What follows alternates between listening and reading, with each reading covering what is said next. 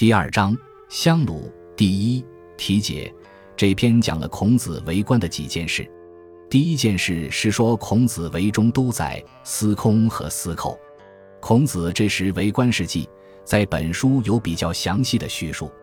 为官中都宰时，孔子制定礼仪，培育厚朴风俗，使社会养老爱幼，男女有别，死葬有制，因此受到定公重视。孔子升为司空。在管理土地上，先是辨别土地性质，看哪种土地适合种哪种植物，这说明我们先人早已有了耕种经验。孔子做司空的第二件事，就是坚守礼制，说服权臣，使鲁昭公墓葬并入先祖之墓地。孔子为大司寇，制定了法律，但因风俗美善，竟没有奸诈犯法之民。第三件事是家谷之会。孔子在会中占尽风光，有文士者必有武备，有武士者必有文备，这是孔子的警示名言。义不谋下，夷不乱华，福不干盟，兵不复好，这是华夷之辩。至于斩诸儒，似和儒家思想不符。孔子还建议鲁定公挥毁了季孙、叔孙、孟孙三家大夫不合礼法的都邑，使鲁国的军权得到加强。还制止奸商及其他不法行为，使鲁国社会安定有序。孔子出世为中都宰，至为养生送死之节，长幼一时，强弱异任，男女别途，路无拾遗，气不凋萎，为四寸之棺，五寸之椁，因丘陵为坟，不封不树。行之一年，而西方之诸侯则言。定公谓孔子曰。学子辞法以治鲁国，何如？孔子对曰：“虽天下可乎，何但鲁国而已哉？”于是二年，定公以为司空，乃别无土之姓，而物各得其所生之宜，贤得决所。先时，既是葬昭公于墓道之南，孔子沟而何诸墓焉？魏季桓子曰：“贬君以彰己罪，非礼也。今何之？”所以掩夫子之不臣，由司空为鲁大司寇，设法而不用，无奸民。译文：孔子刚做官时，担任中都邑的义宰，他制定了使老百姓生有保障、死的安葬的制度，提倡按照年纪的长幼吃不同的食物，根据能力的大小承担不同的任务，男女走路各走一边，在道路上遗失的东西没人拾取据为己有，器物不求浮华雕饰。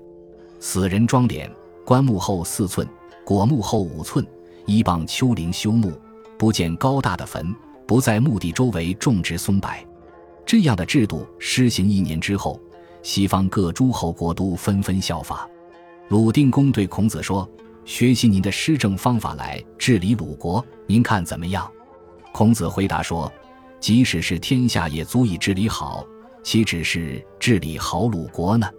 这样实施了两年，鲁定公任命孔子做了司空。孔子根据土地的性质，把它们分为山林、川泽、丘陵、高地、沼泽五类，各种作物都种植在适宜的环境里，都得到了很好的生长。早先，季平子把鲁昭公葬在鲁国先公陵寝的墓道南面。孔子做司空后，派人挖沟，把昭王的陵墓与先王的陵墓圈连到一起。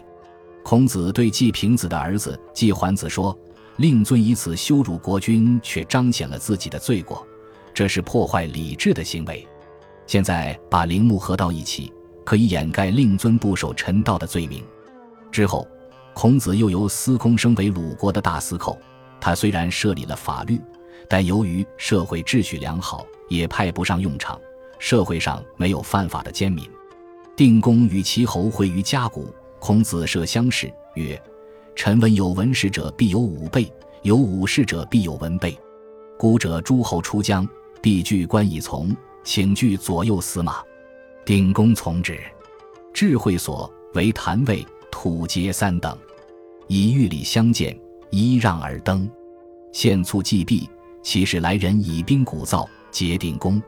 孔子立阶而进，以攻退，曰：‘是以兵之。’”吾两军为好，以之服，敢以兵乱之，非其君所以命诸侯也。义不谋下，衣不乱华，服不干蒙，兵不复好。于神为不祥，于德为谦抑，于人为失礼，君必不然。齐侯新作，挥而避之。有请齐奏宫中之乐，排忧诸儒戏于前。孔子趋近，立阶而上，不进一等，曰：“匹夫迎吾诸侯者，罪应诛。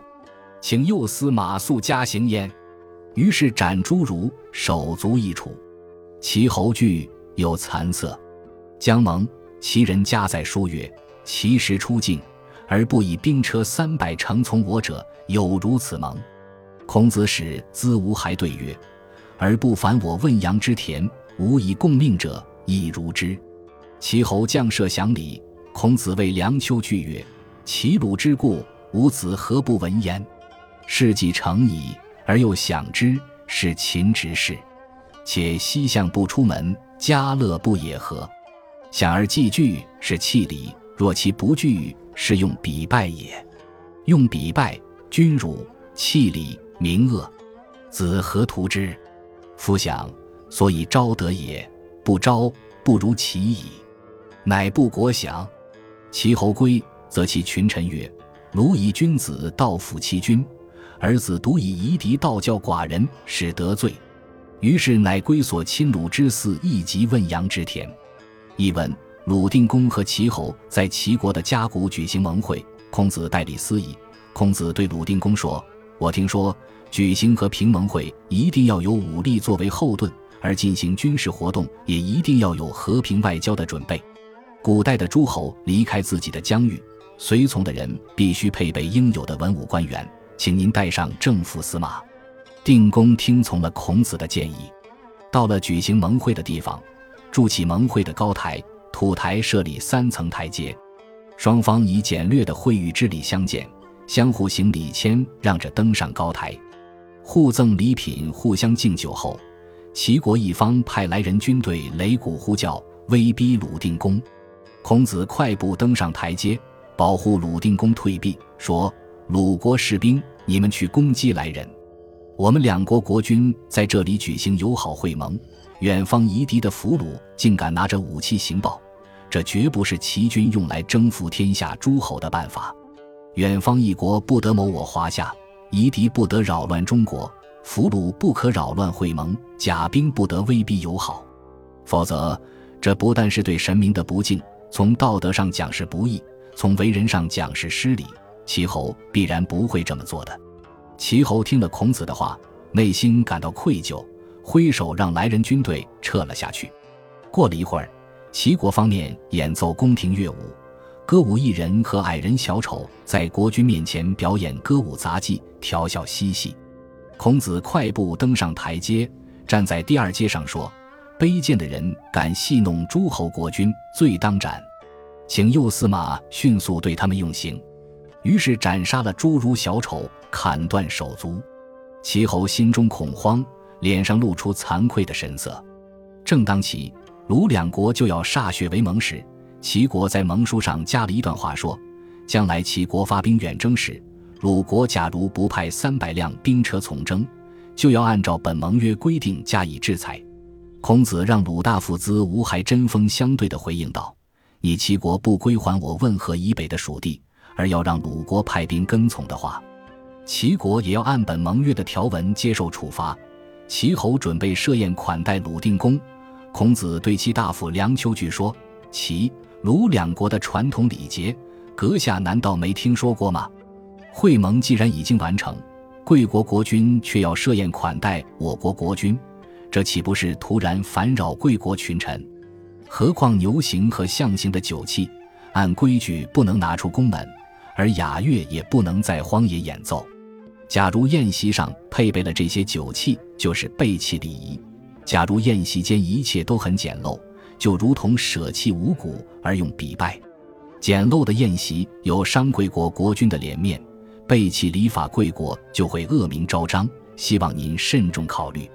宴客是为了发扬君主的威德，假如宴会不能发扬威德，倒不如干脆作罢更好。于是齐国就取消了这次宴会。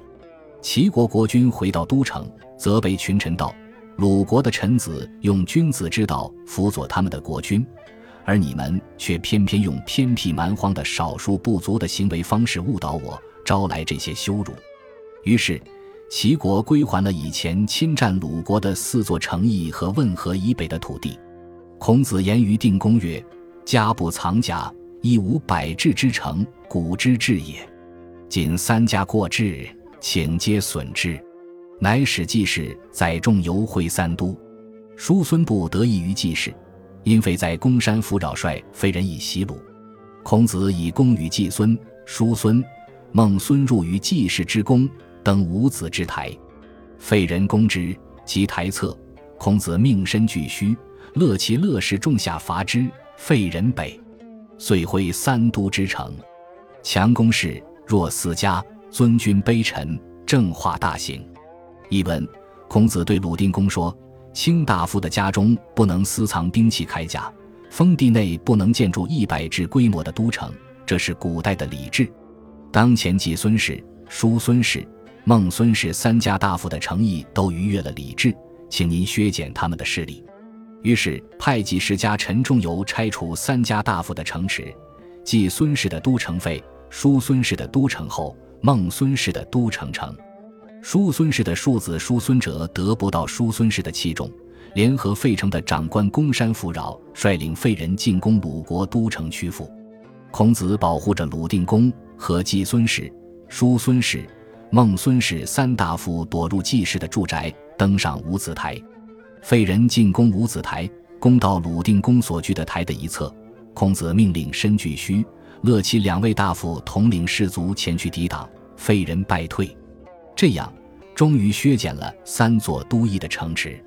这一行动使鲁国国君的权力得到加强，大夫的势力被削减，国君得到尊崇，臣子地位下降，政治教化措施得到执行。初，鲁之范阳有沈由使者，常朝饮其羊以诈世人；有公慎事者，欺淫不治；有甚愧事，奢侈于法。鲁之欲六处者。视之以处驾，即孔子之为政也，则沈由氏不敢朝饮其羊，公慎事出其妻，甚愧是越境而喜。三月，则遇牛马者不处驾，卖羊豚者不加事，男女行者别其途，道不拾矣。男上忠信，女上贞顺，四方克之于义者，不求有私，皆如归焉。译文：早先。鲁国有一个范阳的沈由氏，他经常在早上用水把羊灌饱，增加重量，欺诈买羊的人。有一个叫公慎氏的人，他的妻子与别人淫乱，他也管不了。还有一个人叫慎愧氏，生活豪华奢侈，逾越了礼法规定的限度。鲁国贩卖牲口的商人，在牲口身上做手脚，从而抬高售价。到孔子当政时期，沈由氏不敢在早上卖羊前给羊灌水。公慎氏休了他的妻子，慎愧氏逃出国境，迁居到别国去了。过了三个月，贩牛马的商人不敢漫天要价，卖猪羊的商人也不敢在猪羊身上搞小动作，谋取不正当的利润。男女走在路上，根据礼法各走路的一边，路上遗失的东西，没有人私自占为己有。男子崇尚忠诚信义，女子崇尚贞洁顺从。四方来的客商到鲁国诚意。不用请求主管商旅官员的帮助，就像回到家乡一样安全方便。感谢您的收听，喜欢别忘了订阅加关注，主页有更多精彩内容。